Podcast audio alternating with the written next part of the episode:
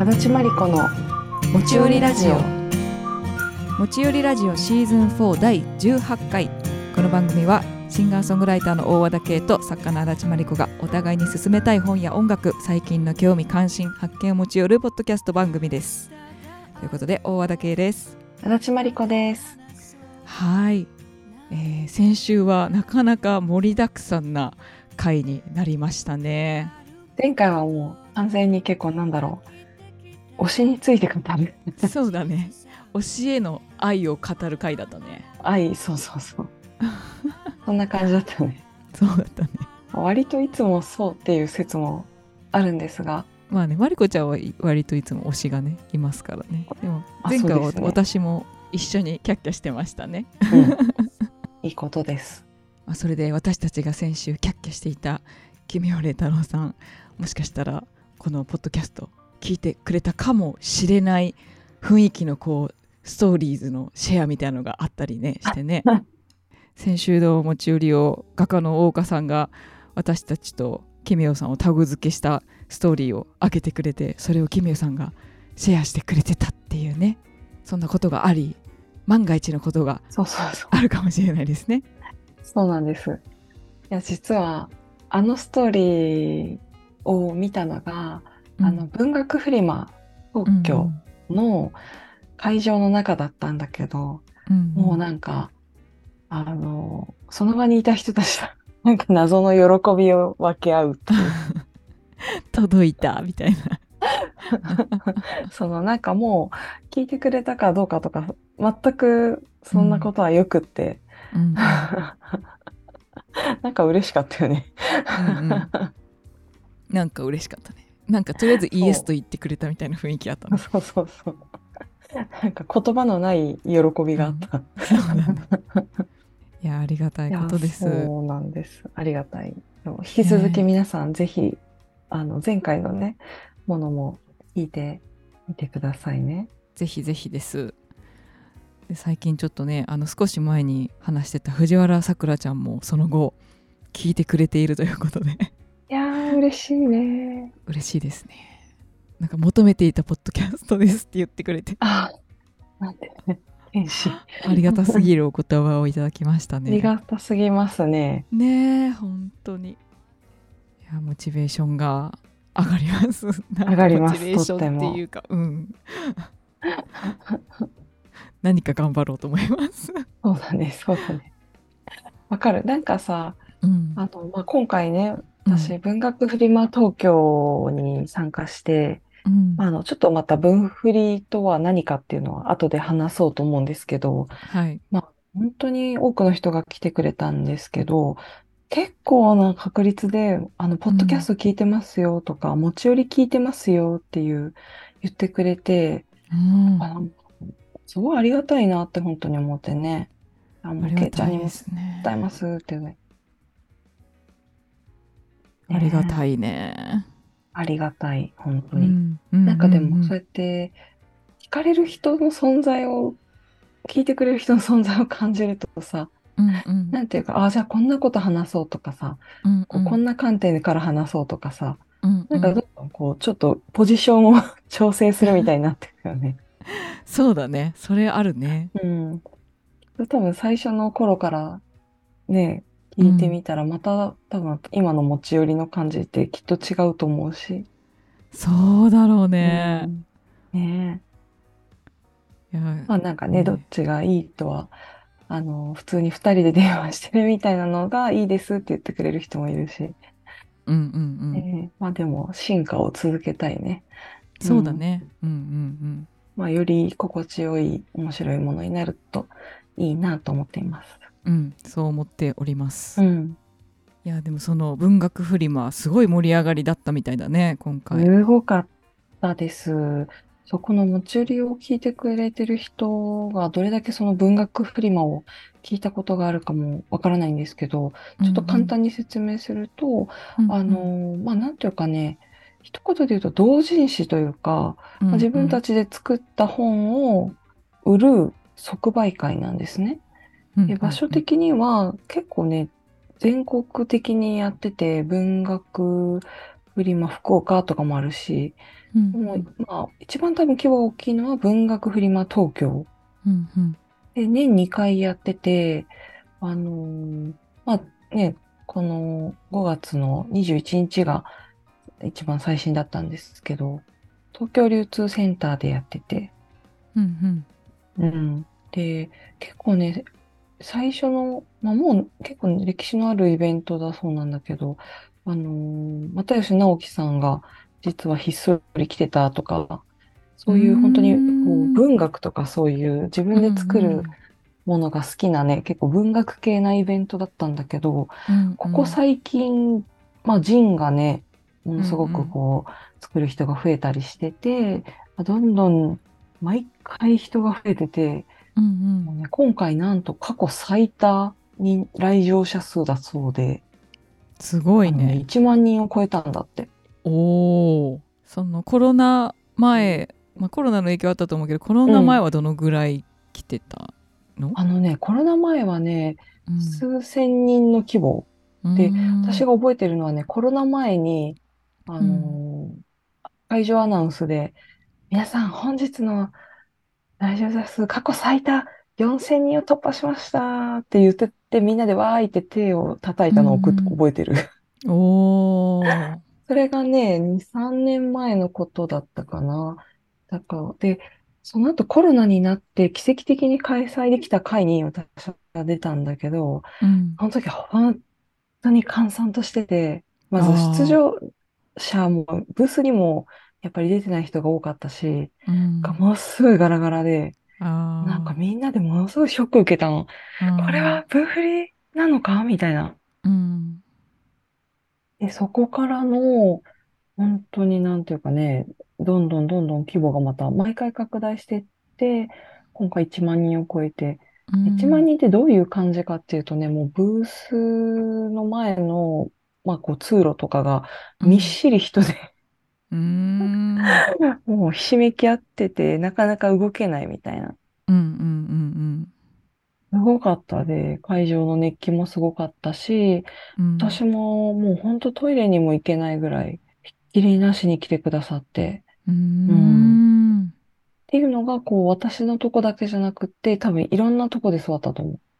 もっと本当に大行列ができる人気ブースもあるし、うん話題の新刊とかはね、すごく列ができる。うん今回も、あのーオープン前にも、もう大行列ができてて、うんうん。あの、会場の外までね、うんうん。みたいな感じの人気イベントなんですよ。うーん。そうなえんだ。ーまあやっぱ一番、そうそう思ったのがね、うん。やっぱり本当に規模が大きく増えてるなって思った。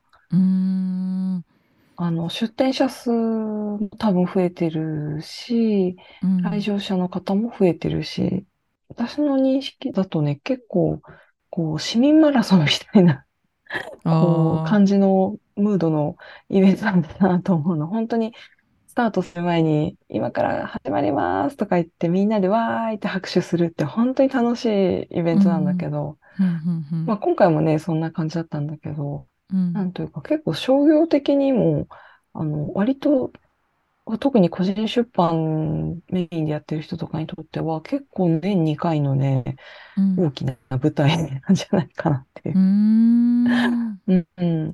フェス感がね、出てました。いいねうん。やっぱその昔よりやっぱその、まあ、つまり人だったり、まあ、同人誌自分たちで作った冊子をまあ売る人たちが増えてるとかその人っていうもののもう知名度とかも本当に上がってるっていう。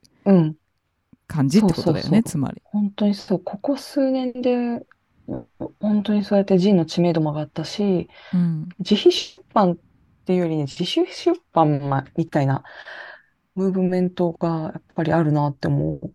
自費出版より自主出版うん。それは具体的にどういう感じ、えっとね、まあ前は結構ジンっていうとそもそも知らないっていう人が多かったうん。し、あと、あの自分でさ、出版社じゃないところで本を出したいってなると、うん。もう自費出版？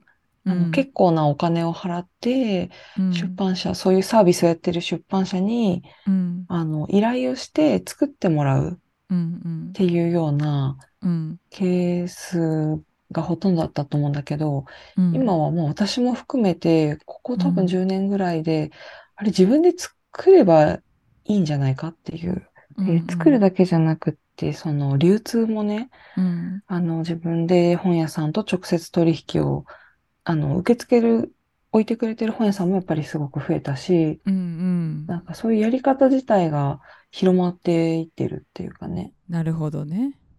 うん、っていうのがこう、作り手側の感じも変わってると思うし、うん、あとやっぱこうお客さんの熱がすごかった。なんかね、やっぱりこう、お目当ての作家さんがいたりとか、うん、そもそもそういう普通の本屋さんには絶対並んでないような本を見つけに来るのが好きみたいな、なるほどね。ね、熱気もあった。うん、うん、ここでしか会えないみたいなね。なるほどね。うん。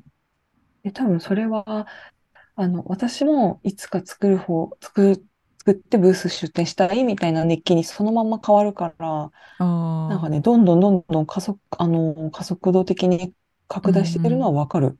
うん、やっぱ、ね、お客さんとして来た人が次は出店者になるっていうのはすごくあることだと思う。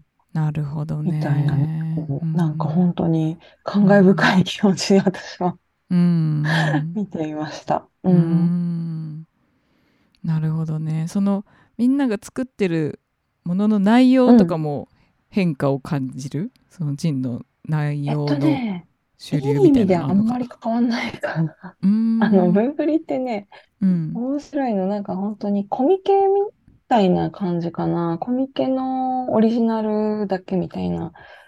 まあ、コミティアとかね、いろんなイベントがあるんだけど、それはあの、まあ、漫画のコミックマーケット、あ、そうそうそうそう、そうなんです多分知らない人も 多いかと思うんですけど。知らない人のために。一般名詞のように使ってしまったんですが、そう、まあ、コミケは結構やっぱ漫画とかが多い多いんだよね。あとはこう、なんだろう、アニメとかさ、漫画が原作にあるものを自分たちでつ、なんだろう、二次創作をするような感じが多いなと思う。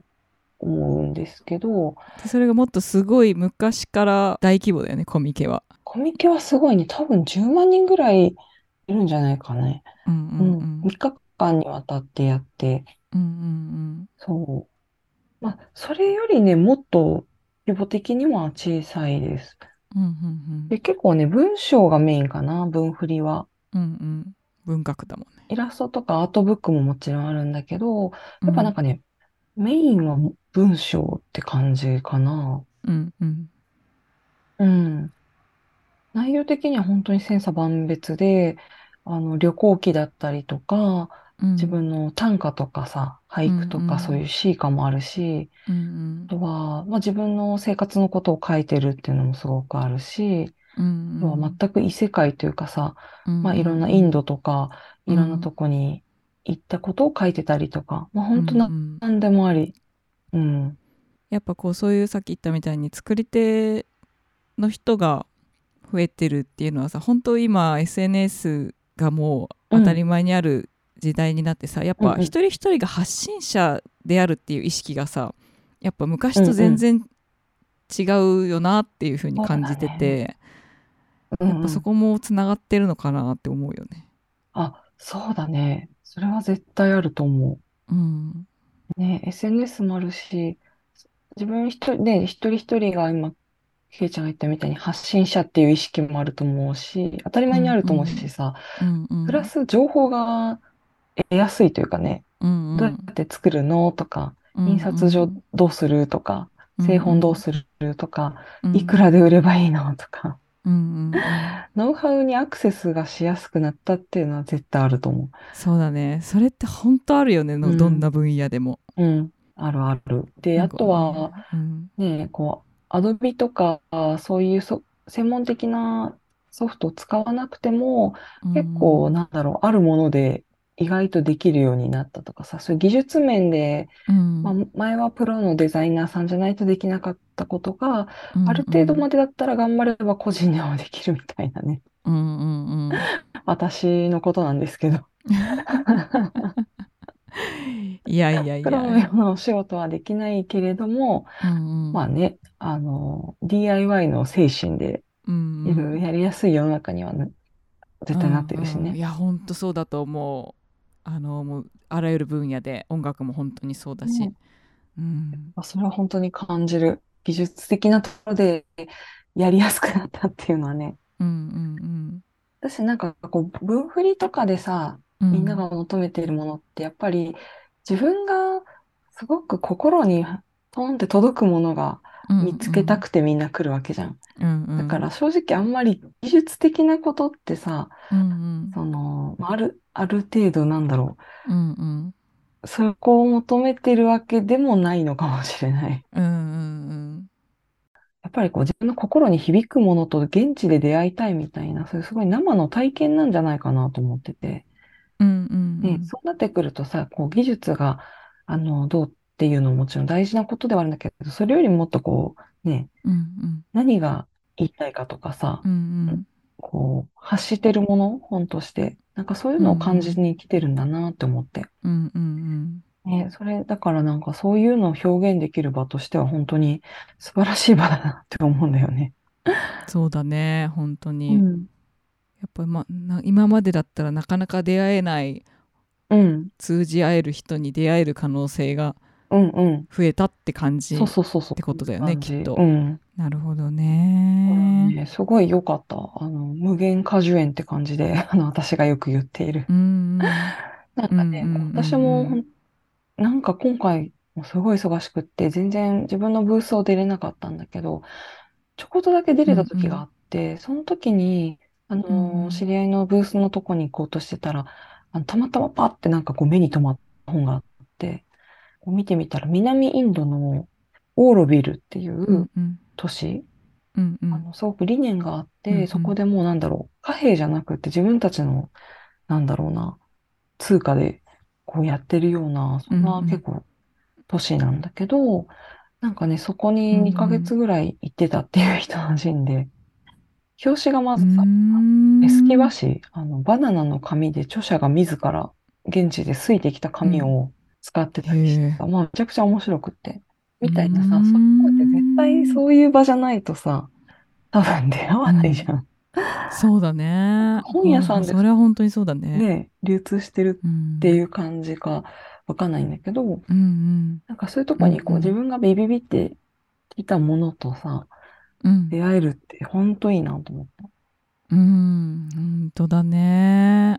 なるほどなもし聞いてる方でなんか私もちょっと何か書いてて、でも誰か、誰に届いてるかわかんないな、みたいな人はぜひ、うん。文振りに申し込むと、ちょっと何か違う動きが生まれるかもしれない。そうだね。生まれないかもしれないし、生まれるかもしれない。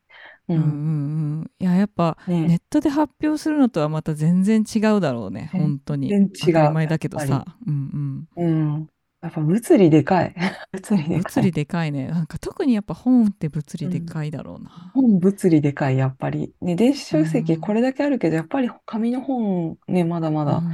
やっぱり求められてるなと思うし。すごいそうもうやっぱさ音楽はさもうサブスクでうんもう全然仕方ないことだと思うんだよね、仕方ないっていうか自分も便利でやっぱ CD 買わないし、けどやっぱ本は本として欲しいよね。そうそうそうそう、本を本としてね。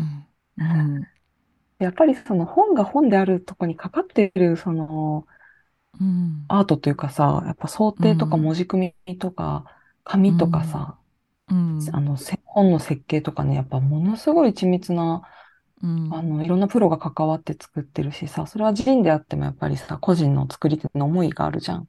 うんうん。私もその南インドの共同体研究機っていう、トワナニカ書房さんっていうね、レベルから出てるんですけど、うんあのーそこもさ、やっぱその目に留まったのは明らかにちょっと異彩を放ってたの、その茶色のバナナペーパーがね。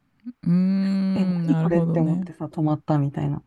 うんうんなんかそういうのってさ、出るじゃん。こう物体としての力みたいな。うんうんね、だからやっぱ本は、そのなんかね、物体であるところに結構、やっぱり宿ってるものが大きいかなと思そうだねう。うん。それはすごいあると思うなうんうん。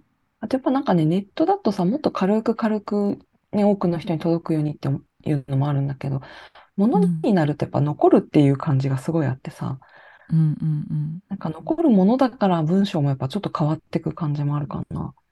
うんうんうんうん。みたいな感じで、ね結構私は、こうんのね、文振りとかをすごい愛してるんだけどう。んうんうん ケイちゃんもさ、ジン、あのね、前、ライフの時に作ったよね。うんうんそうだね、まあうんけどそのジン自体をどこかに置いたりはしてなかったから、本当に CD うん。とセットになってるっていう感うんじうん。うんだったからこうなんかやっぱ本とかってさ本屋さんにあったりこう雑貨屋さんにあったりでさ、そういう出会いがすごいいいなってこう、なんか表紙を見て、パラってめくってみてみたいなさ。あ、そういう。出会い方ができるような状態で発行してなかったから本当 CD を買った人にセットになってるっていう。感じ、うんうん。うん、だったけど、だね。うんうん。まあ、でもやっぱ CD のブックレットとかでなかなか載せられないサイズで写真がを載せたり、うんうん。自分のエッセイを載せたりできたのはやっぱ音楽とは違うあの表現方法があるっていうのが自分にとってもうなんか嬉しいことでまあ書くのが好きだから、うんうんなんかそれも一緒に音楽とはまたあの音楽は音楽であって文章も添えられるっていうのはなんか自分としてはすごいよりなんか呼吸しやすいというか、うんうんなんかこっちも味わってもらえたらいいなっていう風に作れて、うん。作ってよかったなと思ってる。あ、いいね、いいね。うん、まあ、ケイちゃんがもしかしたら文振りに私とかと一緒に出てる可能性もあるわけだもんね。そうねでも確かにちょっと一回出てみたさあるね。岡田圭ファーストエッセイ集とか言って、その時は持ち寄りで出展しよあそれいいね。う。ね年2回あるから。確かにそれいいかもしれないし、うんなんか歌詞とは別に詩っていっぱいあるから、うん。うん。歌詞歌になってない詩っていっぱいあるから、うんうんうんなんかそういうのとか詩集にしてみたりしたいな。ちょっとそう面白いね。大和田圭人。大田慶人ね作ってみたいな。うん。うん。いややっぱね、いいよ。文本はいいよ。うんう。ん本いいね。まあ自分も本好きだからやっぱりそうそうそうそう。読むもんね、めちゃくちゃ本。そうだね本は好きだねうんすごく。CD 買わないけど本買うもんねやっぱり。うん。本はね、私も買いすぎて部屋が溢れてんだけど。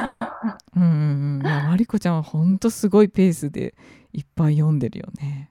はい。うん、まあ、ね、最近はやっぱ意識的に読むようにしてるけど、うんうん、まあ、溢れてどうしようもなくなってますね。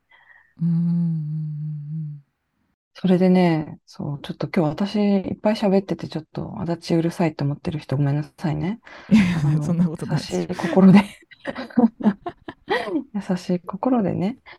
あの、まあ、あのね、今回文振りにね、出る前にね、ちょっと実は私、前夜若干元気なかったんですよ。というのが、うんうんあの、文振りって私なんかね、やっぱこういうとこって何かしら新しいものを本当に文振りで発行しますみたいなものをうん持っていく習性があってね。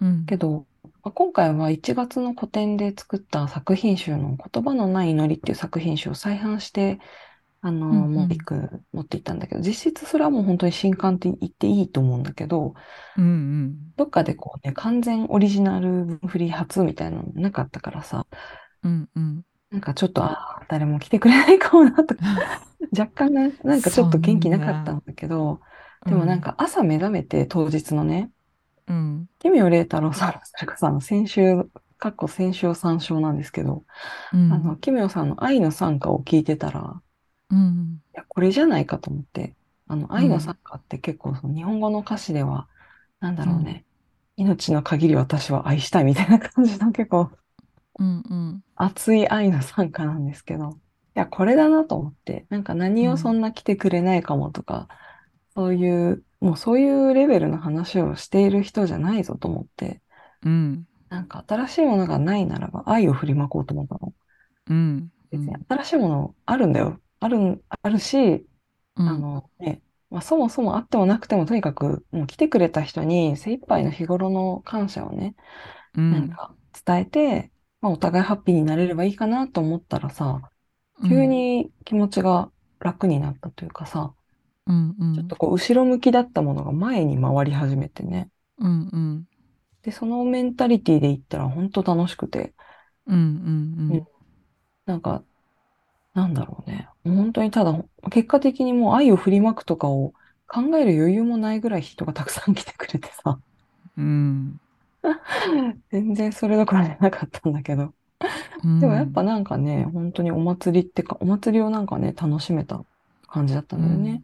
うんうんうん。なんかちょっとそういう意味でも、あの、愛の参加にとても感謝していて。うんうんうんううんん素敵だああいうイベントの前ってちょっとナーバスになりがちなんだけど。うん。まあでもね、せっかくの一一期一会のようなとこもあるから、まあその時にね、なんかね、愛が渡せればいいなって、すごい思った。うんうんうんねそれはやっぱりだって前回の分振りから全然状況が変わってるじゃんマリコちゃん自身のねそうだね、うんうん。だから分振りでマリコちゃんに会いに行くのを楽しみにしてた人はいっぱいいるんじゃない？そうそうそうそうそう。本当に結構そんな人がいっぱい来てくれて、うんもうすごい会いたかったですっていう、言ってくださる人とかね。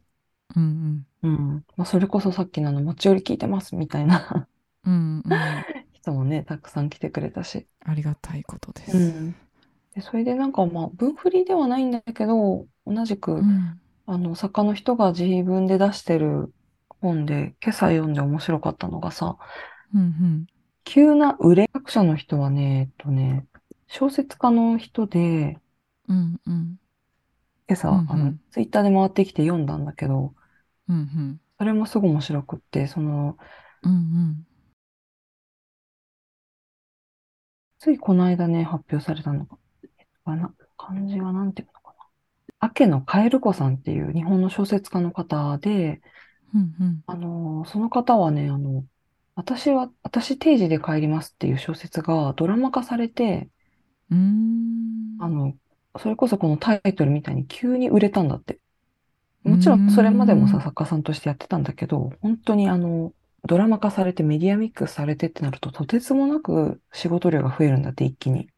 あうん。で、それが来た後に、やっぱりその燃え尽き症候群みたいになったりして、ーうん。次にもう、次に売れるのが怖いって思うぐらいうん。だったんだって。へその状え態を本当にサバイバルするっていう観点で、ノウハウを、経験を書かれてたんだけど、それがすごい面白くって。へえなんかでも、その中ですごいいいなって思ったのが、あの、やっぱりね、うん。そうやってこう、ドラマ化したりすると、こう出版社の、あの、声をかけてくれる人たちの言い方が、次もドラマ化されるようなものを書いてくださいみたいな感じにちょっとなるんだって。あそれのー期待にでも応えようとするとさ、うん。なんていうか、本当に売れる、あの、売れるためのものを書くみたいな、期待に応えるサイクルみたいに入っていくと、本当に疲弊しちゃう。うんで、なんでかっていうと、なんかね、それはこう、プロジェクトを回すっていうのはすごい疲れるんだって。うん。うん。うん。あの、なんかね、こう、その人が引用してたのは、まあ、ベンチャー企業の社長さんが、あうちの会社ではプロジェクトはやらないって。その代わりに、あの、ミッションっていうのをみんなで大事にするんだって。うんうんうん。プロジェクトっていうのはさ、例えば単発の本を出すっていう、で、かつうん、売れる本を出すみたいなね。うんなんかプロジェクトだとしたら、なんかこう、この本で社会にどういう影響をもたらしたいかとかさ、誰に届けたいかとか、そういうのがミッションになってくるんだって。なるほど。で、そのミッションを大事にしてると、結構うん。走れるというかさ、うん。そうだね。うん。なるほどね。すごいそれは納得ができた。なるほど。納得だねそれではこれはさ、なんかみんなに当てはまるじゃん、多分。そうだね。プロジェクトとミッションの違い。そうそうそうそう。う。ん。例えばなんかね、今、ケイちゃん多分、ね、アルバムの準備とかをしてるときってさ、うんいっぱい決めなきゃいけないことあってさ、すごいうんうん疲れるじゃん、絶対。うんうんうんけど、でもそのアルバムの先にあるものっていうかさ、うんって考えるとやっぱミッションって考えると、あ、でもやろうみたいに絶対なるじゃん。そうだねそれになんかこうプロジェクトを動か進めなきゃ進めなきゃみたいな。方に気を取られ取られてあれでも本当にこれを出すことで目指してたものってこれだよねみたいなことをうんうんはっとなんか立ち止まって気がついたりとかね あるね。うん。私は結構それにハッとしてさ、うん。ねえ、なんか今回の分振りはもうまさに本当そんな感じで、うんうん。まあまあ、ありがたいことにたくさん締め切りがあってさ、うん。なんていうか結構ぜいぜい言いながら日々を生きてるんだけどさ、うん。なんか分振りで本当に喜んで来てくれる人とか、お客さん。と喋ったりとかさ、うん本当に目の前で喜んでくれてる人見ると、あ、これのためにやってるんだなって思ったんだよね。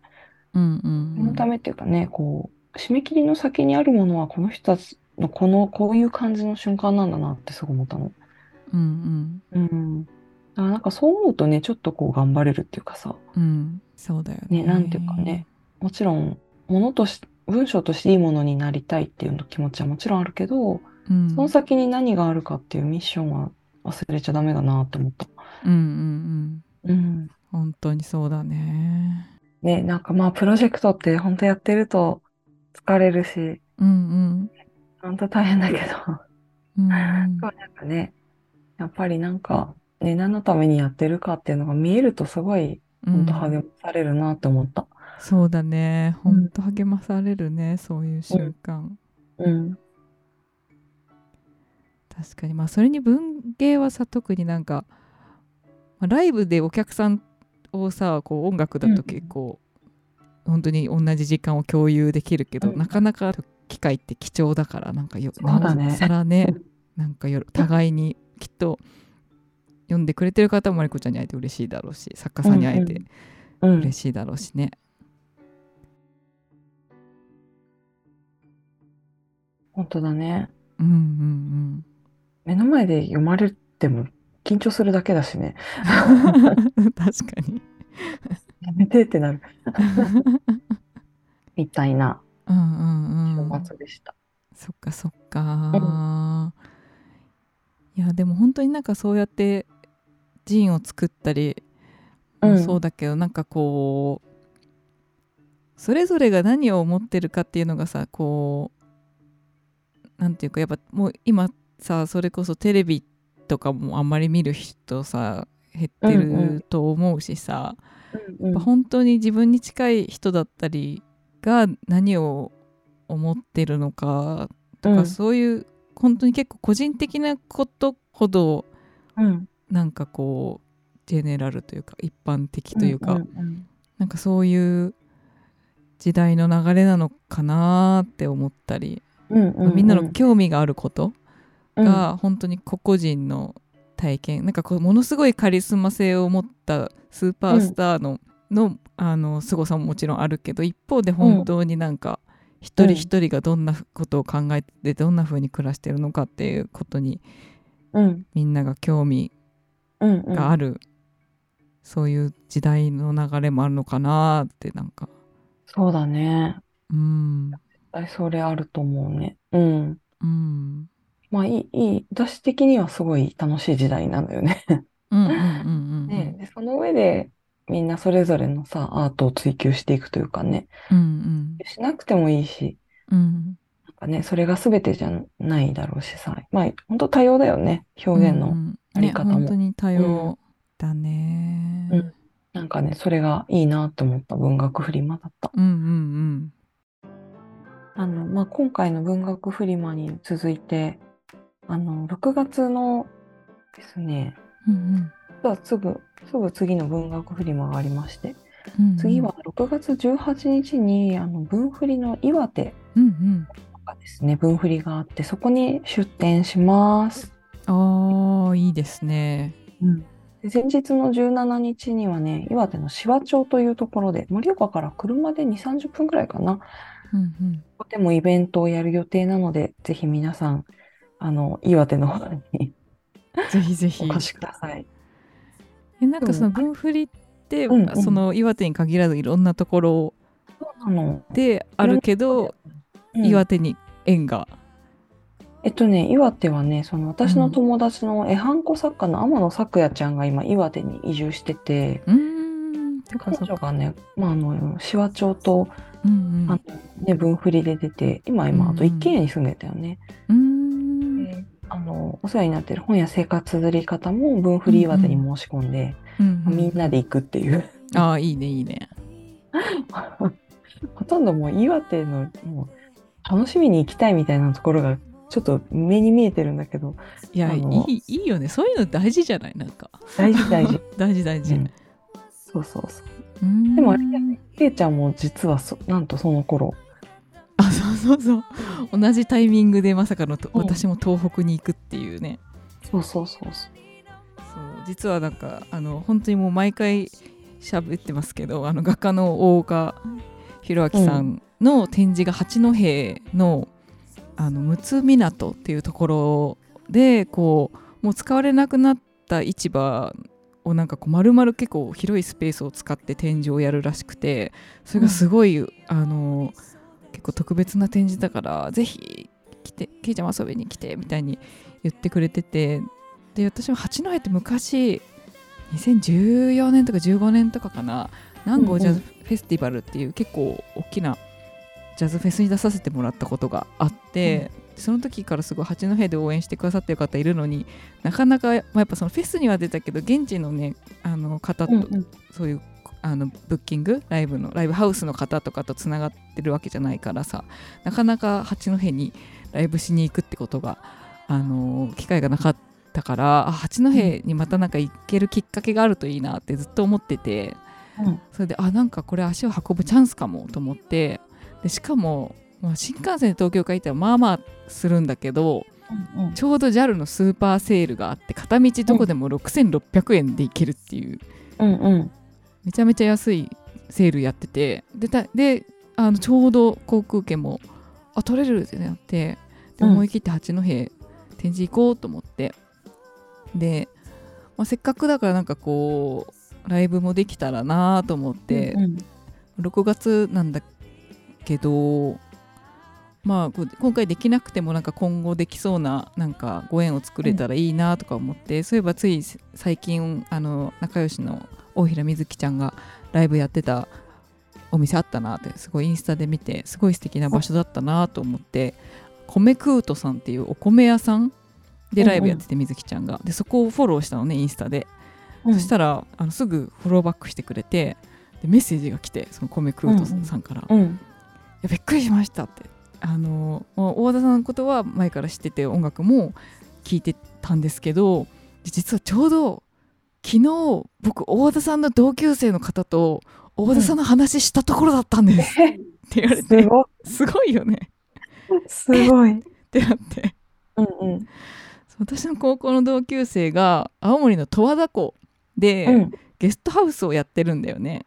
へえすごい素敵なとこで私そこも前から行きたいなって思ってたし、うん。ケイちゃんにライブしてほしいわって前から言ってくれてた場所だったんだよね、でまさかのそこの、私の同級生とその十和田湖のでつながりがあってそのうん。やり取りする前日十和田湖の彼女のところに行ってたんだってその人が。でもうすぐ周年イベントがあって音楽イベントやりたいんだみみたいな話をしてて、うん。私の話題も出てたんだって。うんうん。すごいね。すごいよね、タイミングが。うん、うん。怖いぐらいですねみたいになってすごい思わず、うんあのメッセージしましたって言ってくださって。えー、嬉しいってなって。うんうんそうそうそう。それでなんかわーって盛り上がって。うん。でちょうどその私の同級生のやってる山樹っていうゲストハウスなんだけど十和田湖にあるね、うんちょうどその私が青森に行くタイミングでそこの周年イベントが実はあって、うんうん。そこからトントンと展開してその周年イベントに歌いに行くっていうことになったり、うん。で米クートさんはちょうどあのその滞在の時期には他にもイベントが入ってるみたいで米クートさんでは、ライブできないけど、うん。せっかくだからっていうことでちょっとあのいろいろ掛け合ってくれて今6月の17日の土曜日に八戸でライブが、あのできるように今実は準備してくださってて。すごいすごいすごい。急遽、うん。八戸でライブができることになりそうです。わー、楽しみ。ねえこんなことあるんだなーってねえ、なんか私もねちょっうんとでもずれてうたら多分行ってたんだけんど、ねえ惜しかっ本当かぶり、ドド、ドドドドドかぶりで、たドドドドドドかぶりでればっかりはねちょっと分裂しない限りいけないから、うんいや私近くでも岩手感じ、も行きたか近くとったいうかね、まあ、東京、なんだろう、横浜にいるよりは近くで感じておりまそす。うだねうん。盛岡から。うんうんあ、紫波町かな。うん。うんうんうん。で盛岡もさすごいあのなんだっけすごいいい行きたい街みたいなななんかランキングに世界的なねね、何に選ばれたんだっけ？何かのランキうんングに。選ばれてたよね。結構世界的なやつ、そうそう、忘れちゃった。うん。うん。で、今それで JR とかでさ、こう、あの、ポ、うん。うんでっかいポスターで、盛岡に行こうみたいな感じのポスターがあって、うんうん逗子を歩いてたらさ、そのポスターが目に留まったんだけど、あれ？と思ったら、そのお世話になってるブックナードっていうね、盛岡の、うんうん。あの本屋さんがあって、すごい素敵な、私も一回トークイベントやらせてもらったとこなんだけど、うんうん。この、あの、早坂さんっていう方がね、うんうん。映ってて、あれ？へ早ー坂さんだみたいなね、すごい。びっくりしたということがありました。うん。へえいやなんか世界はまあ、今狭いね。回のタイミングじゃなくても、うん。ぜひ盛岡に。ね行ってみたい。が行ったけど、うん、うんうん。岩手山がドーンと見えて、いや行ってみたいわ盛岡。うん、やっぱ文化度がめちゃくちゃ高い。へえ本当になんていうか、こう、昔はもっと文化的なサロンとかがいっぱいあったりして、本当にそこで文芸とかさ、絵とか、あと、うんうん。あの民芸の世界でも、うんうん。なかなとかそういったいろんな芸術的なこと、活動が盛んで、うんうん。あとやっぱね、石川啄木さんとかね、うんうんうん。そういう歴史あるし、文豪が。そうそうそう。宮沢賢治は、あの、うん。盛岡ではないんだよね、確か。花巻だったかな。ううん。ん、ちょっと南の方になるんだけど、それでもやっぱね、こう、うん、こう大きいなって思います。うんうんだから岩手分振りすごい楽しみ。そんな暑いね、うんうん。暑い土地で。いやいいよね。なんかそういうふうにさなんか何もかもが東京に集中するんじゃなくてさいろんなところでさ、その土地のカルチャーに根ざしてさ、特色があるイベントが本当にもっともっと盛り上がっていってさあちょっとうちも負けないぞみたいなにさ、どっちもなんかこうみんなそれぞれさらに磨かれていくみたいなさ、うんうんうん。すごいいいよね。いや、じ実際、本当そう思うし、やっぱ文芸とかなんか東京一歩出るとさ、誰も私のこと知らないとかって普通にある、あるというかさ、やっぱ東京ローカルで活動してたんだなって思ったよ、やっぱ。京都に行くと京都のシーンがあるしさ、大阪に行くと大阪のシーンがあるし、みたいなうんうん。なんかそれはすごいねいいことだなって思ねシーンがあるって本当にいいことだと思う。ね、アメリカとかもやっぱそうじゃない？なんか、う。うんうんそう本当にそうだと思。そうの都市のね、うんローカルなものがすごい大事で。ね特に音楽なんてめちゃくちゃねもうニューオーリンズだったり、シカゴだったり LA だったりうんうんニューヨークだったり全然街で違うじゃない？うん。それがいいよね、なんか。そうそういう風になっていったらいいよね、やっぱ音楽もさ、なんかこうやっぱどうしてもこうみんな東京にやっぱさ出てくるじゃん、ミュージシャンもさ。もちろんそれもやっぱその分ハイレベルな人が集まっててさそこでやっていくっていうのはさやっぱなかなか出会えない人たちとに触れられるからさ格段にやっぱレベルアップするところはあるけどでもそういう場所がもっと東京以外でもね作っていけたら素敵だよねみたいな話を結構音楽の、ね、世界の人としたりするわ。うん。だから文芸の方がむしろそれがなんかできてるのかもね。そうね。なんかもうすでにそうなのかもしれないうんね。うんうんなるほどなとっても楽しみです。うん。ね、うんいいねいいねいいね。うん。それなんかまあ私が今回さその大岡さんの展示をきっかけに八戸に行ってみるみたいな感じでさうん。とかまりこちゃんもね岩手もその友達が住んでるからっていうなんかきっかけだったりさ、うんなんか自分がライブやるのもそういう誰かにとってのそういうきっかけになれたらいいなと思うし、なんかこう、ふらっとそういうなんかねい行ってみたことで世界が広がるっていうのがやっぱ楽しいよね。いやー、そう、本当にそれ。うんふらっとね、行くのがいいよね。うん、ね今回もまさかの展開が待ってたわそうだよね。それはびっくりするわ。びっくりした、うんうん移動はいいものです。移動はいいものだね、気楽に。うん。一人でペロンと行っちゃえばいいんだよね。ね。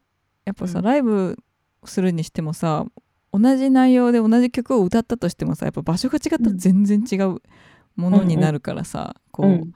ね、東京で普段見てくださってる方もあ、まあ、結構ね実際ほんと札幌とかうん。支笏湖とか東京から来てくださる方とかもいたりするんだけど、うん。なんかやっぱ場所とかもさ東京だと絶対このロケーションできないなみたいなのがさうんうん。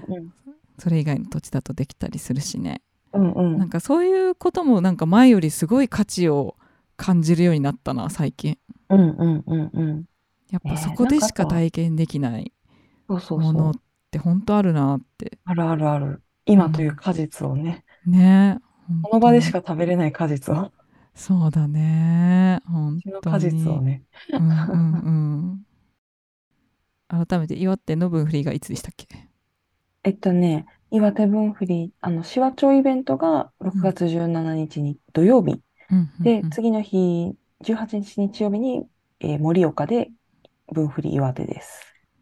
皆様ぜひそしてだだかぶれしてますが8の目6月17日土曜日あの辺に。あの辺に私もあの辺にですね。ライブします北、北に向かって。はーい。はーい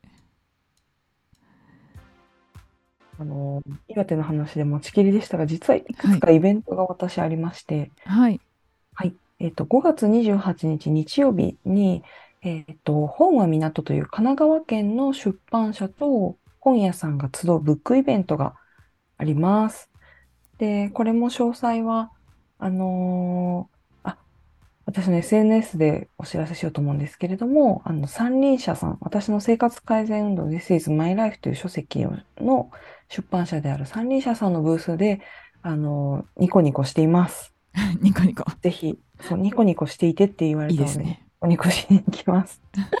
なので、ぜひ、すごいやっぱね、横浜、場所がね、えっと、とってもいい場所なので、ぜひ皆さん、横浜の風を感じに遊びに来てください。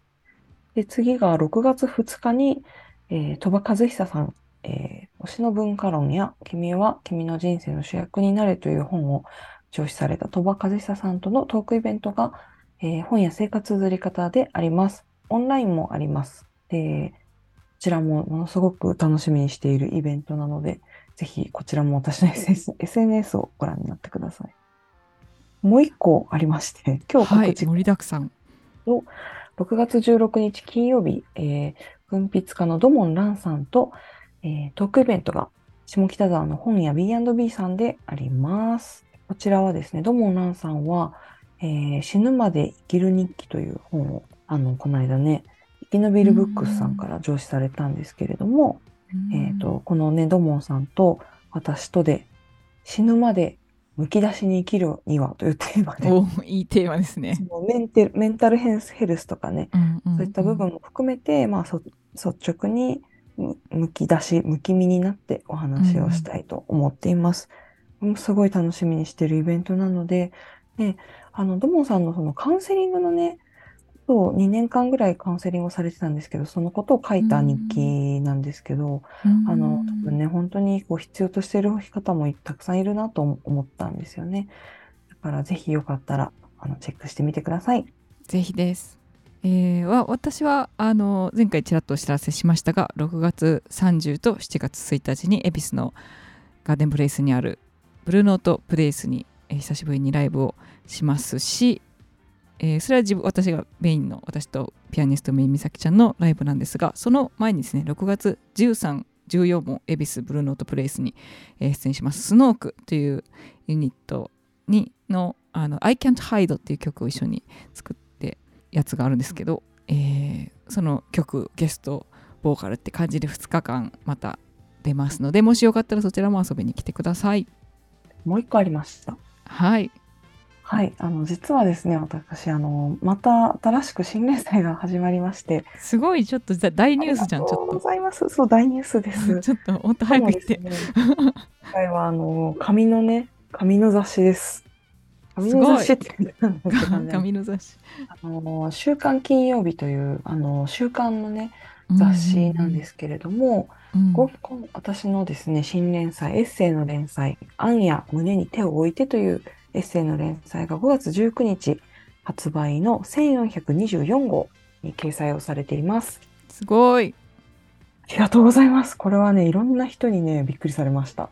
私もびっくりしております。本当にお声かけいただいてね。であの、うんまあ「アンや胸に手を置いて」っていうのはあの民族学者の宮本恒一さんという方がいらっしゃるんですけど、その方の著書の中に出てきた言葉をね、タイトルにさせていただきました。で、まあ、暗い夜にね、こう一番安全な場所で自分の心に手を、胸に手を置いてね、いろんなことを考えていこうっていうようなね、連載になっています。で、これは週刊ではなく、えっと、毎月1回の連載になりまして、うん。次回がですね、6月16日号の掲載の予定です。ぜひ、皆さんあの、読んで感想などいただけたら嬉しいですし、読んでいただけるだけでとっても嬉しいです。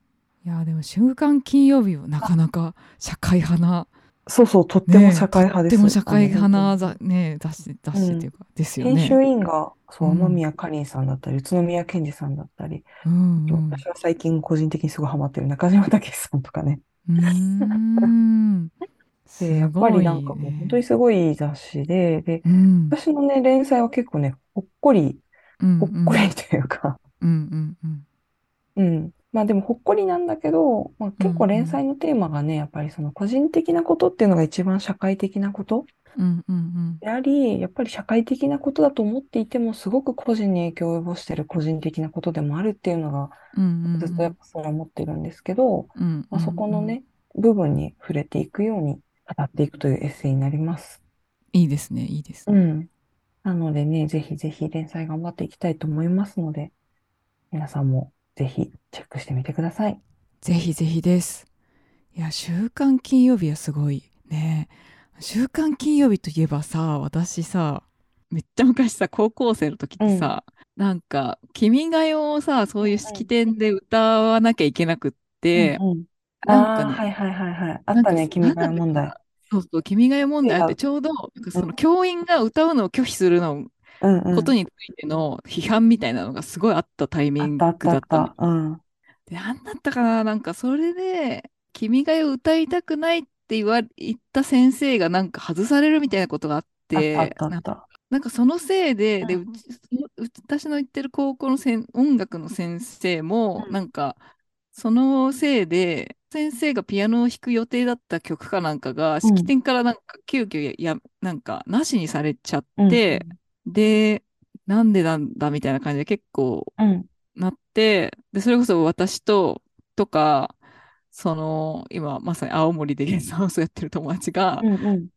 君が代の問題について、やっぱこう、き自分たちの卒業式なのに、うん。こうそこで歌われる歌を自分たちで決められないのはおかしいんじゃないかみたいな、うんうんうん強制させられるっていうのはうん違うんじゃないかみたいなことをなんか立ち上げてたの、その時。うん。そしたら、なんかその、週刊金曜日の人がなんかうん取材に来あて、っそうなんだ。ていうことがあって。え、その、その話すごいね。うん。そそう、そういうことがあっこと今たんつながったと。うん、そうそう、だから、あ、週刊金曜日さんかって思って、うん。そんなことを思い出して、その雑誌にマリコちゃんの連載が載るの感慨深いなと思いました。え、なんかぜひ今のエピソードは載っけてほしいわ。あ、本当？もうこれカットかなと思ってたけどケイちゃんの歴史を感じれるから。うん。あありがとう。そんなことやってたんだね、あなた。やってたね。ほんと久しぶりに今思い出したわ。立ち上がってた。そうだね、そうだった。やっぱ自分たちの卒業式で頑張って準備してた曲が歌えなくなったり、先生が、お世話になった先生が式に出られないとかあったからね。